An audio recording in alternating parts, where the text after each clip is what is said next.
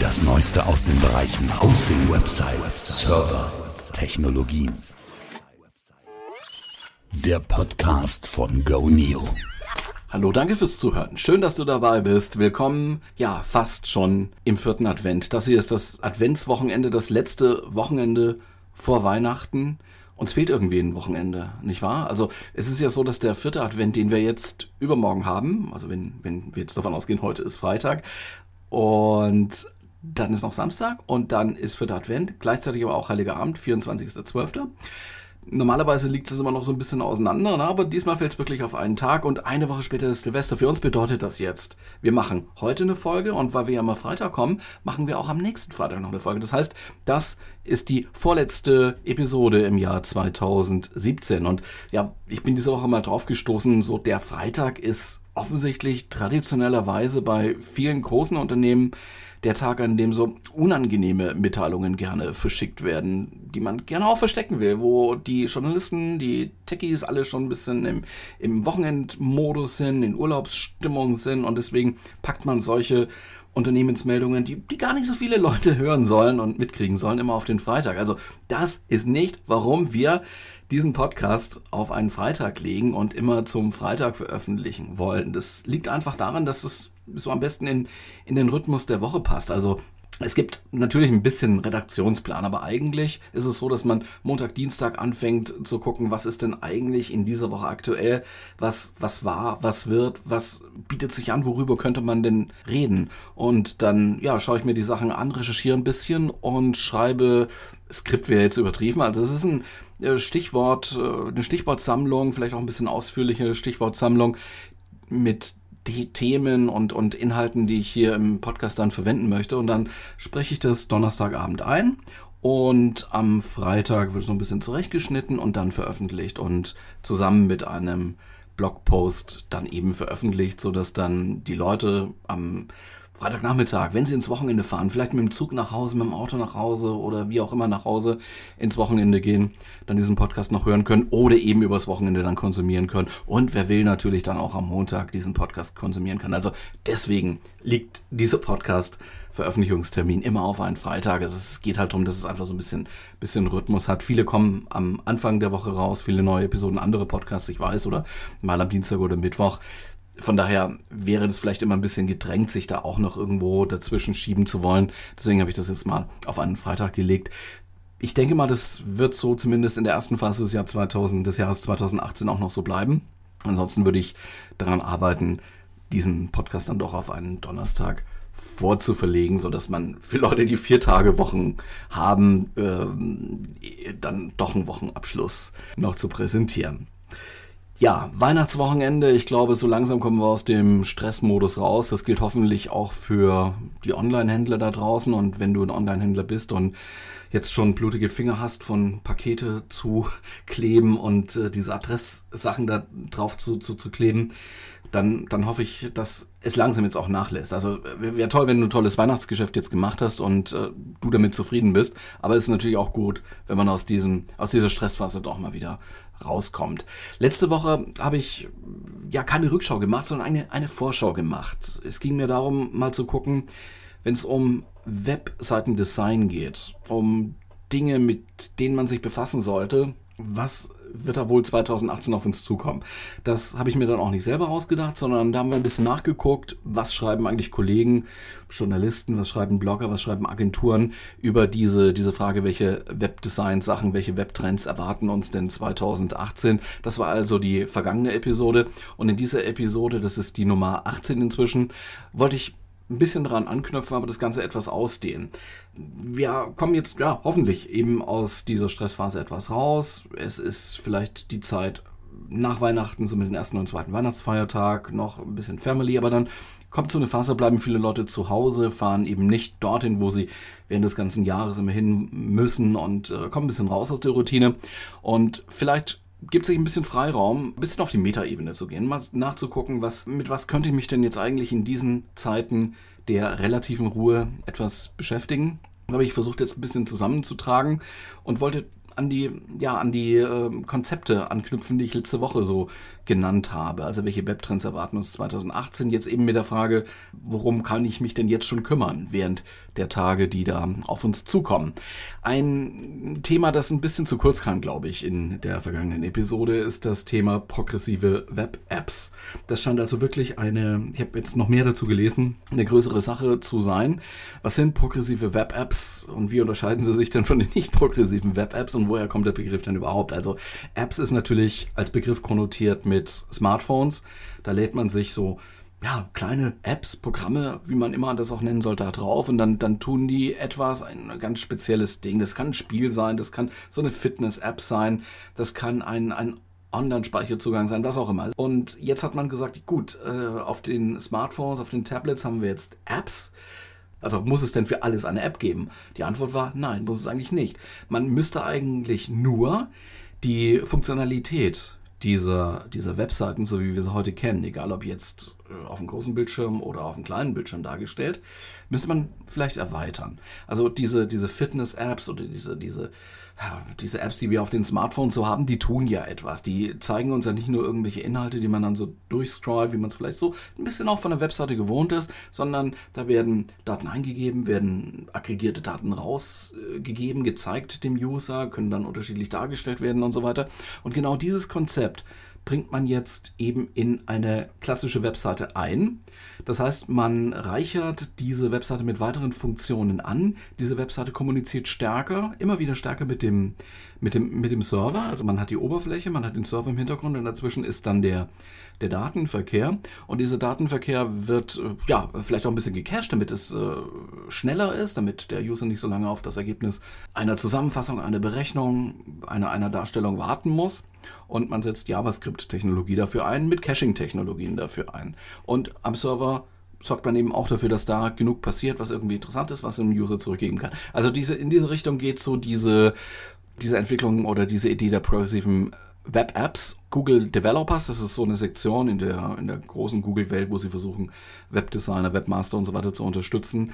In dieser Google Developers-Ära ist das Konzept der progressiven Web Apps genauer erklärt und schöner dargestellt, als ich das jetzt so rüberbringen kann. Vielleicht müssen wir da auch nochmal eine extra Episode dazu machen, irgendwann im Januar oder im Februar 2018. Aber ich wollte es auf jeden Fall noch mit auf die Sachen, auf die man 2018 achten muss, Liste setzen. Genauso wie ein weiterer zu kurz gekommener Aspekt der Vocal Search, wie man sagt. Also ich habe das erwähnt, aber auch nicht weiter ausgedehnt will ich auch jetzt nicht machen, sondern wollte nur auf einen, einen Umstand hinweisen.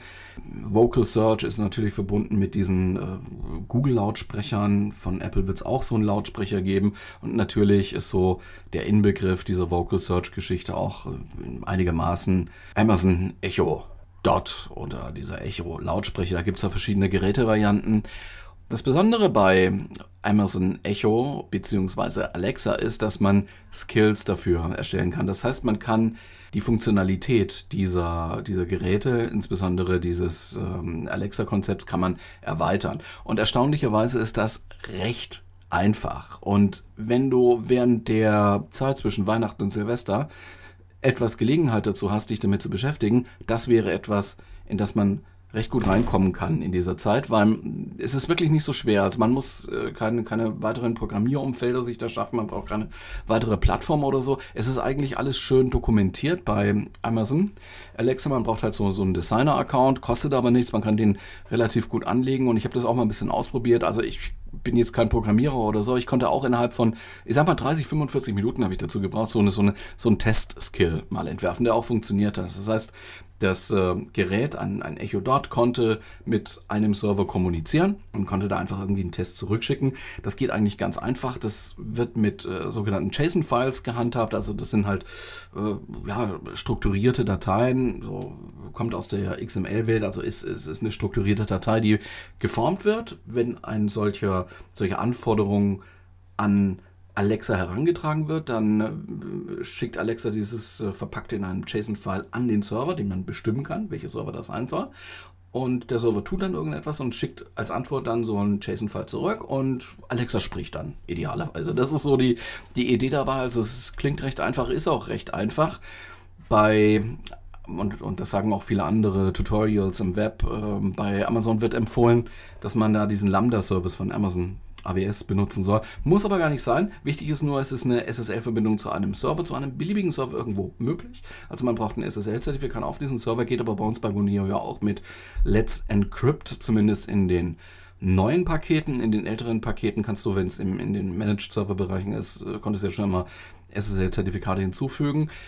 Wenn du jetzt so kein solches Paket hast, dann einfach mal die Empfehlung machen, Upgrade. Ja, also ähm, die nächsthöheren Produkte, auf die du upgraden kannst, die sind nicht wesentlich teurer, haben aber mehr Speicher, E-Mail-Kapazität und äh, eben auch die Möglichkeit, Let's Encrypt SSL-Zertifikate hinzuzufügen. Und mit diesem Server, den du da hast, also auch mit diesem kleinen Webhosting-Paket, wo ja PHP draufläuft oder auch Python draufläuft oder so weiter, aber ich würde jetzt mal auf, auf PHP mich beziehen, dann kannst du dann schon eine Menge machen. Das heißt im Prinzip auch alles machen, was mit anderen Servern möglich ist. Also es bei, bei Goneo wird eben vorrangig PHP jetzt unterstützt. Das heißt, wenn du PHP-Programmierer bist oder ein bisschen in PHP skripten kannst, dann wirst du auf jeden Fall so einen Skill in recht kurzer Zeit hinbekommen.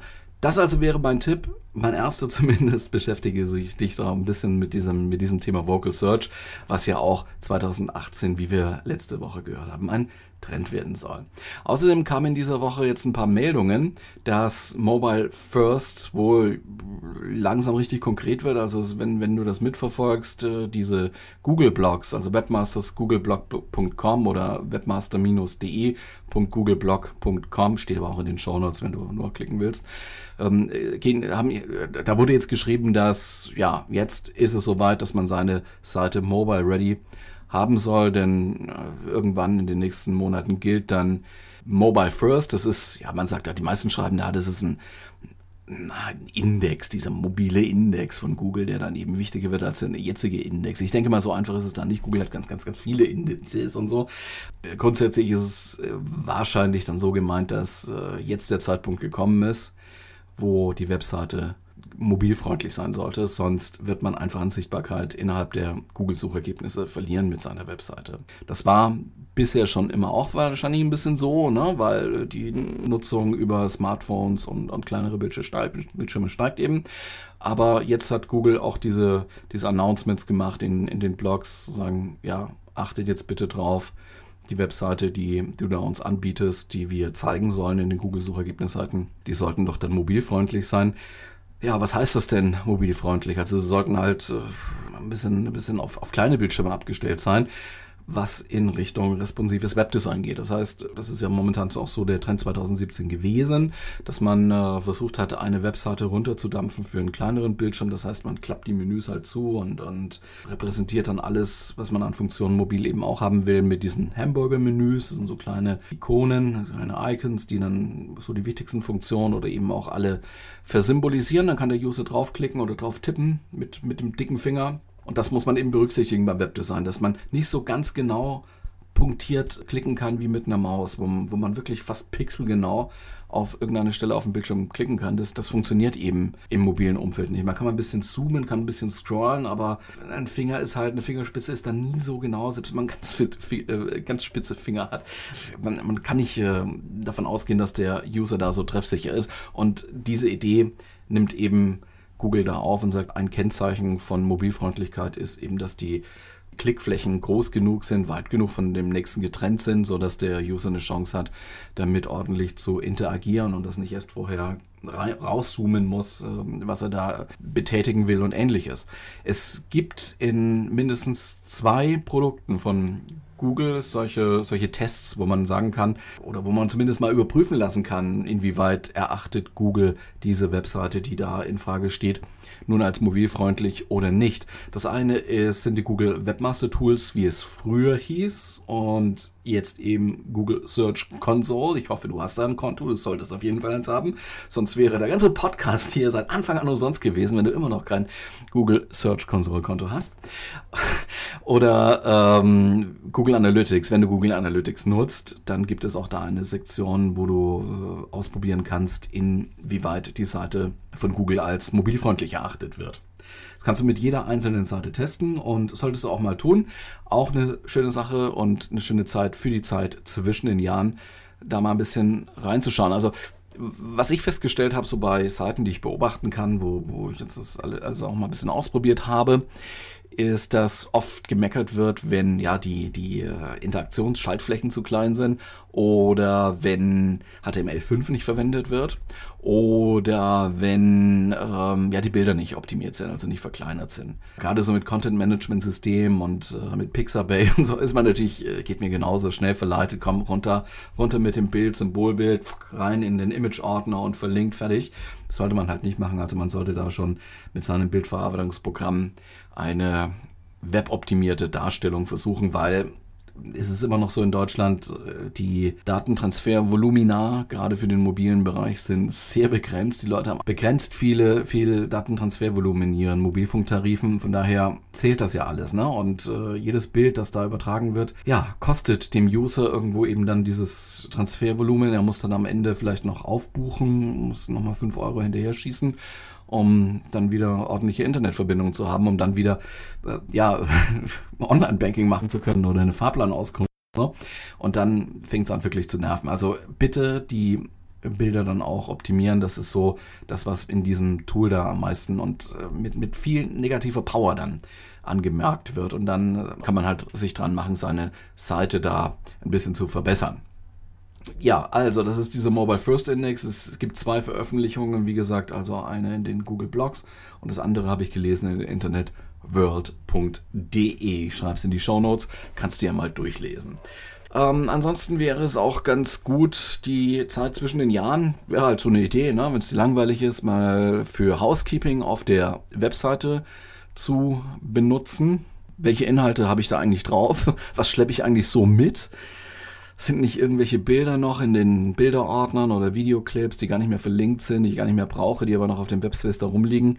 Ja, gut, kann man sagen, frisst kein Brot, ich habe ja genug Webspace, aber du musst dir Backups machen. Ja? Und weil du Backups machst, ist es halt wichtig, die Arbeit für das Backup soweit wie es geht zu reduzieren. Also eben auch die Wartezeiten, wie lange es denn dauert, hier äh, diesen ganzen Wust herunterzuladen. Insofern sollte man halt nichts auf dem Webserver haben, was man nicht sichert oder was man einfach auch da nicht mehr braucht. Es ist natürlich Sonderfall Online-Speicher, klar, aber ich rede jetzt mal hier von, von einer Webseite. Also gibt es Inhalte, die ich gar nicht auf dem Webserver brauche, die könnten dann ja eigentlich gelöscht werden, also runtergesichert werden und dann vielleicht auch irgendwo auf der heimischen Festplatte gelagert werden oder irgendwie auf der, auf der NES oder so. Also hat ja jeder sein eigenes Konzept. Also alte Sachen nicht nur aus dem Speicher rausschmeißen, aus dem Webspace, sondern vielleicht auch aus dem Inhalt. Also wer einen Blog hat, hat er vielleicht auch Artikel drin, die nie aufgerufen werden. Das bläht das Ganze natürlich auf und wird immer größer. Und auch WordPress braucht dann länger, um ständig diese Indizes zu bauen oder, oder da auch wieder durchzusuchen und so. Man kann sich da ja auch ein bisschen verschlanken. Vielleicht auch mal die Links überprüfen, die man so hat überall. Man verlinkt ja auch gerne mal nach außen, wenn man irgendwas zeigen will. Guck mal, was das für eine tolle Webseite ist und vielleicht gibt es die gar nicht mehr. Es sagt dir aber niemand, dass es diese Webseite und diesen Link gar nicht mehr gibt oder der Link dann halt auf 404 läuft und das ist nicht gut. Insofern könnte man dann eben auch da mal überprüfen. Dann können wir auch mal überprüfen, ist, ist denn die Sitemap, die ich da anbiete, noch aktuell? Okay, also wenn man jetzt WordPress oder ein anderes Content-Management-System nutzt, hat man möglicherweise vielleicht auch so einen Sitemap-Generator da schon mit eingebaut, der eigentlich immer eine aktuelle, eine aktuelle Sitemap anbietet, aber nicht immer. Also wer seine Sitemaps manuell produziert, sollte das ab und zu mal wieder tun. Das ist auch etwas, was very basic ist, aber was man einfach einfach vergisst oder liegen lässt, weil man, weil man die Effekte nicht so schnell merkt. Also es ist schon gut, wenn man eine aktuelle Sitemap hat. Das sind so Sachen, die schiebt man immer so ein bisschen vor sich her. Jetzt ist das Jahresende gekommen, jetzt kann man es ja mal machen. Ein Tooltip dafür, Screaming Frog ist da immer noch ganz toll. Und für, für kleinere Websites, also ich glaube unter 400 Seiten, Einzelseiten, ne, äh, eignet sich die kostenlose Version ganz gut. Aber auch wenn man große Seiten hat, ist Screaming Frog schon, schon eine nette Sache. Außerdem ist, ist Screaming Frog halt auch so, so ein Tool, mit dem man die ganze Seite mal abspidern kann. Und da kann man mal erleben, was äh, Google da eigentlich durch, durchsucht. Ja, also wie, wie, wie die äh, so durch die Seiten gehen. Man, kann's, man gewinnt da mal so ein bisschen eine Vorstellung. Und letztendlich kann man mit diesen Daten auch mal versuchen, so seine Verlinkung auf der Webseite zu, zu realisieren. Aber das nur, nur nebenbei, also äh, ich wollte nur drauf raus, Sitemaps äh, zu aktualisieren, wären halt schon äh, wäre halt schon eine schöne Sache. So, ich muss mich ein bisschen beeilen, weil die Zeit rast. Äh, was ich auf keinen Fall vergessen wollte. Es lief diese Tage eine Warnung auf heiße Security mit Bezug auf einem Toolanbieter, auf einen Plugin-Anbieter, äh, WordFans für WordPress. Brute Force-Angriffe auf VP-Seiten sind zurzeit, also auf WordPress-Seiten sind zurzeit festgestellt worden und zwar in, in, in massiven, kommt massiv vor. Es wird da versucht, ganz, ganz einfach durch Brute, Brute Force Versuche, also einfach eingeben, Benutzername, Passwort und so, Zugriff auf das Backend zu bekommen von WordPress. Und dann wollen diese Hacker, die diese Angriffe fahren zurzeit in, in großem Ausmaß, die wollen damit versuchen, diese äh, Kryptowährung Monero zu meinen. Ja, also dann müssen die natürlich sehr an die Fläche gehen und das probieren die natürlich auch. Man weiß ja, es gibt viele Leute da draußen, die einfach nicht so sehr sich um die Sicherheit ihrer Passwörter scheren.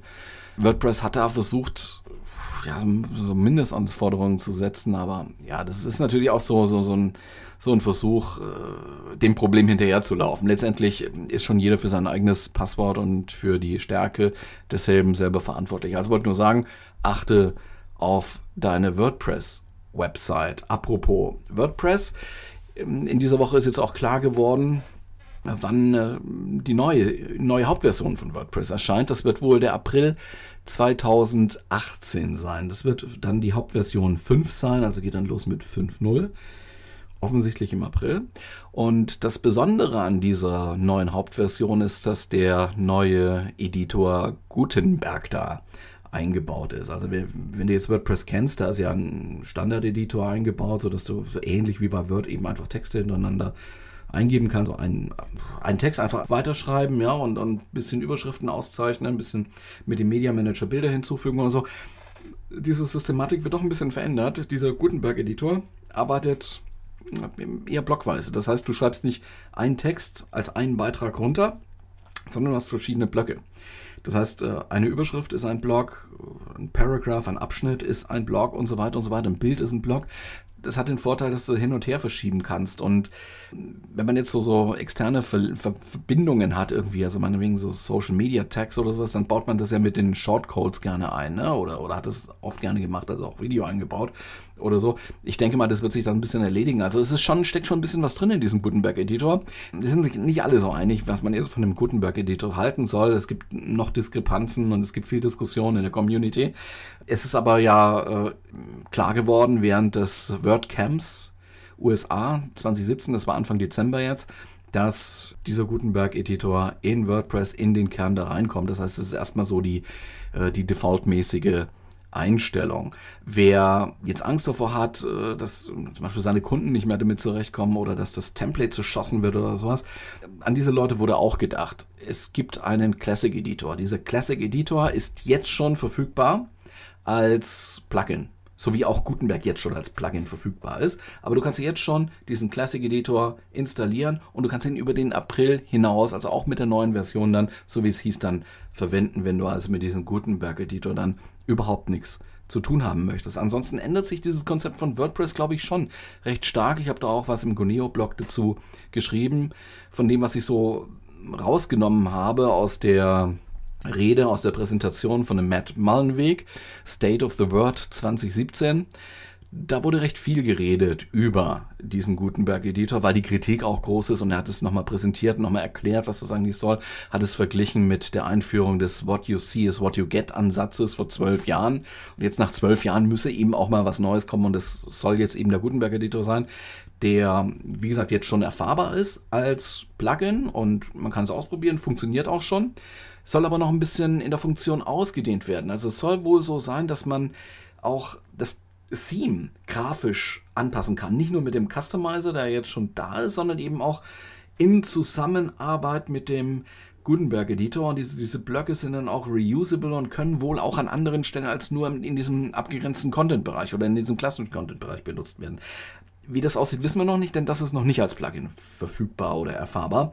Insofern müssen wir da jetzt noch ein bisschen warten. Es soll auch noch eine Reihe von Unterversionen, Iterationen, wie Sie sagen, geben unter 4.9, was ja die aktuelle, der aktuelle Strang momentan ist. Also es gibt noch 4, 9, 1, 2, 3, 4, 12, wenn es blöd läuft. Und dann ist es aber soweit, dass dann eine Migration auf 5 passieren kann. Und wie gesagt, im April soll es dann soweit sein. Also auch wenn, wenn dir immer noch langweilig ist und du während der Feiertage oder danach jetzt noch Zeit hast, es lohnt sich schon da einen Blick auf diesen Gutenberg-Editor zu haben oder, oder zu nehmen. Und wie gesagt, du findest ihn im, im Plugin Repository bei, bei WordPress. Such einfach nach Gutenberg und ich glaube, du wirst es relativ schnell finden. Ja, was könnte man noch machen? Ähm, schau dir mal deine Themes an, schau dir mal deine Templates an. Ist da vielleicht noch ein altes Bootstrap drin oder, oder Modernizer oder irgend so ein Framework, was ein bisschen outdated ist? Und dann ist es auch ganz lustig zu sehen, was ist da eigentlich noch so drin im Code. Also gerade so in den Metatext, was steht da eigentlich? Okay, ich will jetzt nicht sagen, schmeiß die äh, Metatag-Keywords raus oder so, aber man, man muss ja, wenn man irgendwelche Tools benutzt, sich in irgendeiner Weise authentifizieren, dass man Besitzer der Webseite ist. Und das kann man dadurch machen, dass man meinetwegen in, äh, so einen CNAME-Eintrag macht ins DNS oder, oder einen Texteintrag macht oder, oder eben einen Metatag-Eintrag anlegt und das macht man dann eigentlich, dann authentifiziert man sich, dann nutzt man das Tool, stellt fest, es ist doch nichts für mich, lässt es dann wieder. Aber der, der Tag steht da halt noch drin. Also auch da mal ein bisschen Hygiene, ein bisschen Housekeeping, schmeiß es dann einfach raus, wenn du es nicht mehr brauchst. Einfach mal ausmisten. Eben auch damit geht einher Tools ausmisten. Also ich melde mich auch oft an für irgendwelche Tools, die ich so experimentell damit ein bisschen benutze, so SEO-Tools oder, oder Analyse-Tools. Da kommt ja auch ständig was Neues. Also gerade so Anfang 2017 waren das gefühlt relativ viele, bei mir zumindest. Ich habe mich immer schön angemeldet und habe da immer natürlich dann äh, Benutzername, Passwortkombination eingegeben. Und, äh, ja, dann wundert man sich natürlich am Ende, äh, wenn diese Tools dann mal gehackt worden sind und äh, die eigene Benutzername-Passwortkombination eine von diesen 1,4 Milliarden Kombinationen ist, die gerne mal im Darknet dann gehandelt werden, ne? wie es diese Woche auch wieder hieß. Also, ähm, es führt kein Weg vorbei. Also, ja, es passiert eben, wenn man, äh, wenn man sich im Web be bewegt, aber trotzdem achte ein bisschen auf die Passwortsicherheit. Ändere das Passwort ab und zu, völlig klar, auch wenn es verhasht ist. So schön ist das also nicht. Und das ist sozusagen dann der, der, der Grundstoff für diese Brute Force Attacken, ne, die dann gefahren werden auf WordPress. Wie zum Beispiel, was ich vorhin erwähnt habe. Ja. Also 1,4 Milliarden Login-Namen und Passwörter sind im Darknet jetzt gerade mal auch wieder aufgetaucht. Das bringt mich gleich zum nächsten Thema. Abos ausmisten. Vielleicht hast du noch einen RSS-Feed-Reader oder News-Reader oder so manches ist sicher nicht mehr aktuell und dann benutzt man das Zeug nicht mehr, weil man es einfach nicht mehr schafft, täglich zu konsumieren. Klar, es ist schade, dass es äh, nicht mehr weitergegangen ist an der RSS-Front. Hätte was werden können, jetzt gerade so mit der äh, mit den neuen Methodiken, die wir in der künstlichen Intelligenz haben. Aber kümmert sich leider niemand mehr drum und äh, RSS ist nicht mehr so das große Thema. Vielleicht bekommst du immer noch sehr, sehr viele Newsletter. Bestell die einfach mal ab. Ja, also auch das so ein bisschen Housekeeping, ein bisschen Hygiene. Und ja, ähm, nicht nur abbestellen, sondern ein Newsletter bestellen. Damit will ich jetzt nicht sagen, unsere Newsletter bestellen. Nein, ähm, bestell dir oder abonniere dir den Newsletter des Bundesamtes für Sicherheit in der Informationstechnologie Bürgerzert. Also die haben für Webseitenbetreiber auch äh, extra so, so eine Sparte ähm, und warnen da relativ regelmäßig und sehr regelmäßig sogar über Probleme mit Content Management, Angelegenheiten und so weiter. Also das ist, würde ich sagen, Pflicht. Welchen Newsletter ich da genau meine und wie du ihn abonnierst, schreibe ich in die Show Notes.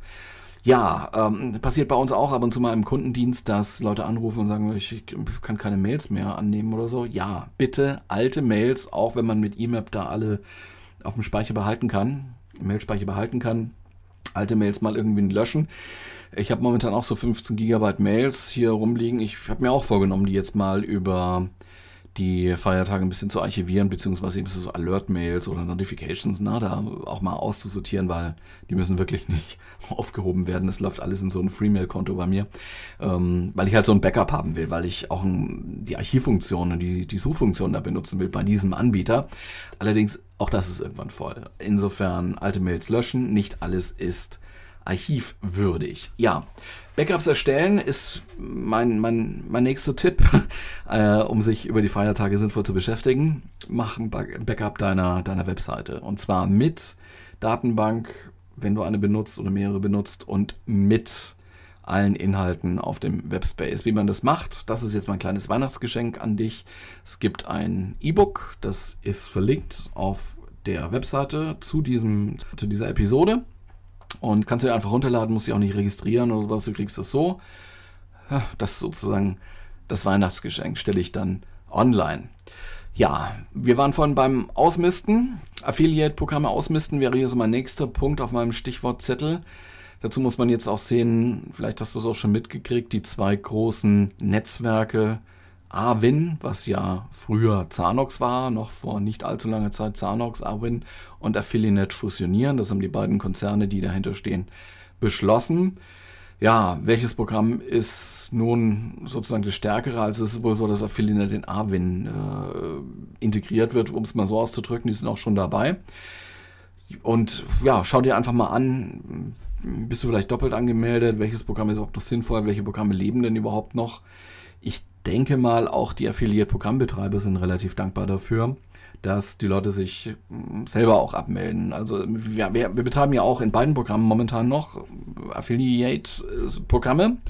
Kann also als äh, Tippgeber, als Empfehlungsgeber da schon mitverdienen. Das machen viele Leute auch sehr erfolgreich man hat aber auch viele, die einfach inaktiv sind, die, die man halt einfach mitschleppt. Ja, man möchte natürlich die betreuen, die aktiv dabei sind und deswegen ist es schon sinnvoll, wenn man, wenn man einfach da nur die Aktiven dabei hat, aber die Leute melden sich halt nicht ab. Also vielleicht wäre das jetzt mal ein Moment zu sagen, okay, ich schaue das mal durch und äh, ich muss ja nicht überall bei den verschiedenen Programmen angemeldet sein, wenn ich da gar nichts mache. Ja, bei der Gelegenheit wollen wir sagen, wer ist eigentlich erfolgreich bei uns? Das sind ja klassischerweise Couponing-Anbieter, Vergleicher sehr stark bei, bei Goneo und Cashback. Also Nummer eins sind wirklich Vergleicher.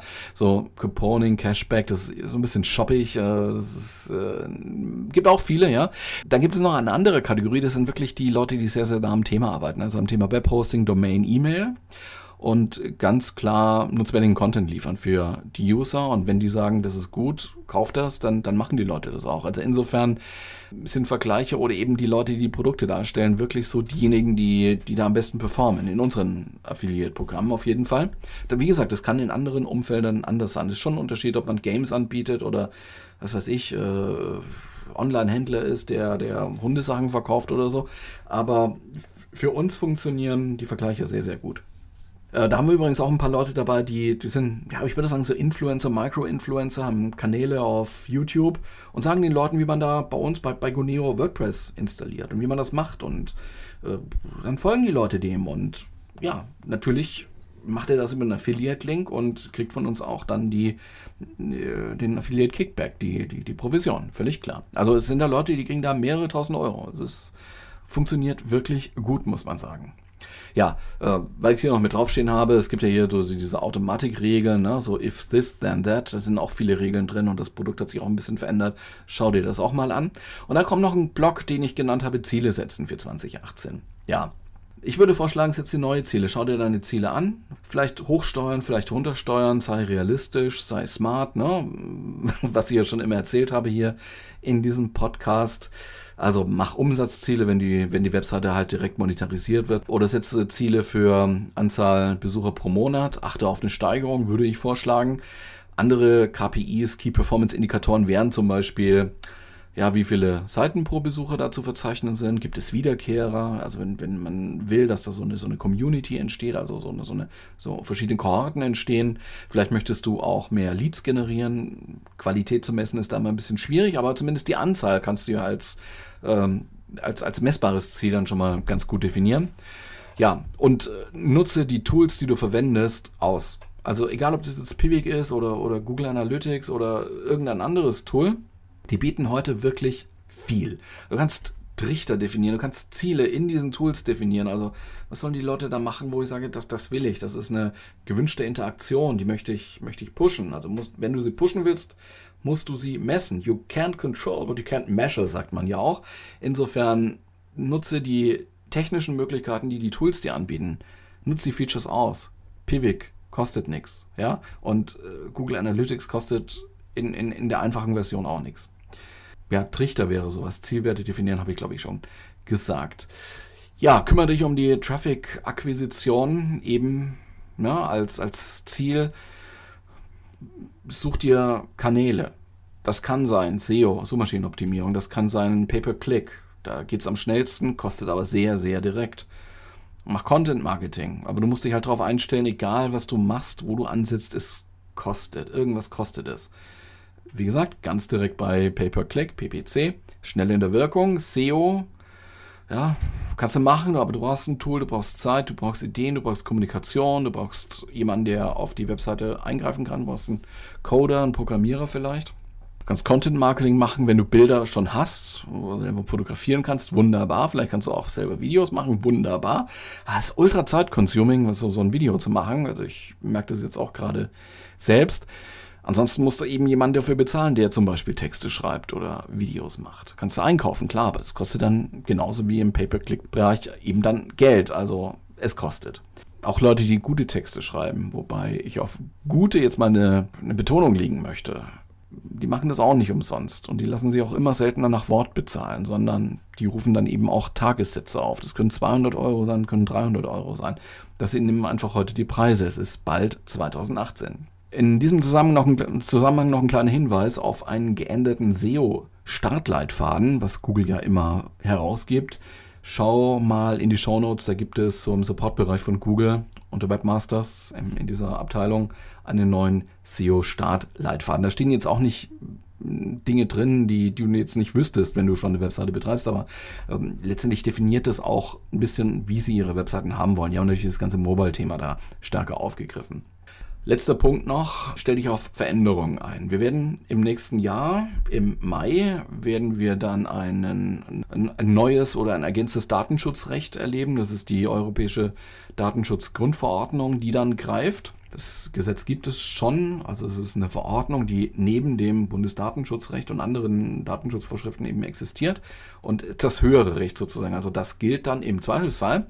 Es wird aber auch eine neue Regelung auf uns zukommen, die E-Privacy Verordnung, auch eine Grundverordnung, die dann, wenn es das Ding soweit schafft, momentan ist es als Entwurf abgesegnet, aber als Entwurf. Viele sagen, 2018 wird das nichts mehr mit der E-Privacy-Verordnung, aber hm, wer weiß. Also, was steht da drin in der E-Privacy-Verordnung? Ziemlich viel Schlimmes für Online-Marketer, würde ich sagen. Also den Cookies soll es an den Kragen gehen, vor allem, also der User muss wirklich für alles Mögliche einen Consent geben. Das heißt, also wie, wie jetzt schon diese Cookie-Consents überall sind, muss es noch für viele andere Bereiche halt so Consents geben und man kommt halt aus dem Klicken wahrscheinlich gar nicht mehr raus. Ja, oder das Cookie-System ist dann eben zum Tode verurteilt. Was auch immer. Also man muss, muss das sehen. Wollte nur sagen, Augen auf, hingucken. DSGVO, Datenschutzgrundverordnung und E-Privacy sind etwas, was uns 2018 dann beschäftigen wird ein kleiner Geheimtipp, achte mal ein bisschen auf Firefox. Also der Firefox-Browser hat ja ein bisschen Popularität wieder erfahren und Firefox möchte dieses Clicks-Tool, dieses Clicks-Feature da einbauen. Das ist ein Münchner Startup gewesen. Ich, ich glaube auch der Burda Verlag ist dran beteiligt. Also äh, es ist genug Geld dahinter, um das Ganze dann zu pushen und Mozilla hat sich eben daran beteiligt, an diesem Startup. Und die werden das wohl integrieren nächstes Jahr. Also auch da muss man ein bisschen Augen aufhaben, weil was macht Klicks? Es macht Vorschläge für Webseiten, die man besuchen könnte und dann werden auch Angebote gemacht und so weiter. Also schau dir das mal an. So, ja, nochmal, bevor ich jetzt wirklich zum Ende komme, aber das ist wahnsinnig überzogen, sind jetzt 40 Minuten, aber okay, hey, es ist die Weihnachtsfolge. ähm, nochmal zu meinem Geschenk. E-Book äh, auf der Webseite, ja. Backups mit Bordmitteln heißt das. Das sind doch recht viele Seiten oder so. Also nicht nur 20 oder so, sondern es ist halt äh, recht dezidiert beschrieben, wie man äh, Backups macht von der Webseite. Zieh dir runter, liest du das mal durch, vielleicht kannst du es gebrauchen, würde mich sehr freuen. Das ist also mein Geschenk an dich. So, und jetzt du. Ja, wir können uns gegenseitig Geschenke machen. Also am schönsten wäre es, du gehst jetzt zu iTunes, bewertest diesen Podcast, mach ein paar Sterne. Wichtig wäre, schreib eine Rezession. Ja, also nicht nur die Sterne machen, gut, also schreib eine kleine Rezession und dann schreib mir eine Mail oder, oder schreib in die Kommentare da äh, ne, zu diesem Blogbeitrag in die Kommentare sollte drinstehen, wer du bist bei iTunes. Da hast du wahrscheinlich einen anderen Nutzernamen, als dann sichtbar wird im, im Blog bei Goneo. intern.goneoblog.de. Da gibt es einen Beitrag zu dieser Podcast-Episode, wie immer. Und darunter gibt es Kommentarfelder. Nutze die und schreib da rein, ähm, dass du bei iTunes bewertet hast. Und ich revanchiere mich dann auch und biete dir dann an, für dich auch mal was zu bewerten und äh, eine Rezession zu schreiben. Okay? So, noch ein letzter Hinweis, ganz letzter Hinweis auf unsere Weihnachts- und Silvesteraktion bei Goneo. Wenn du also jemanden kennst, der eine Webseite machen will, ein Produkt momentan sucht aus dem Webhosting-Bereich, dann empfehle ihm doch mal Goneo wir haben nämlich momentan Webhosting bis zu sechs Monate gratis, je nach Paket. Gut, das haben wir schon immer, aber wir setzen jetzt noch eins drauf. Bis zum 5. Januar 2018 keine Setup-Gebühr. Wir erlassen also auch noch die Setup-Gebühr zusätzlich zu den Gratismonaten. So.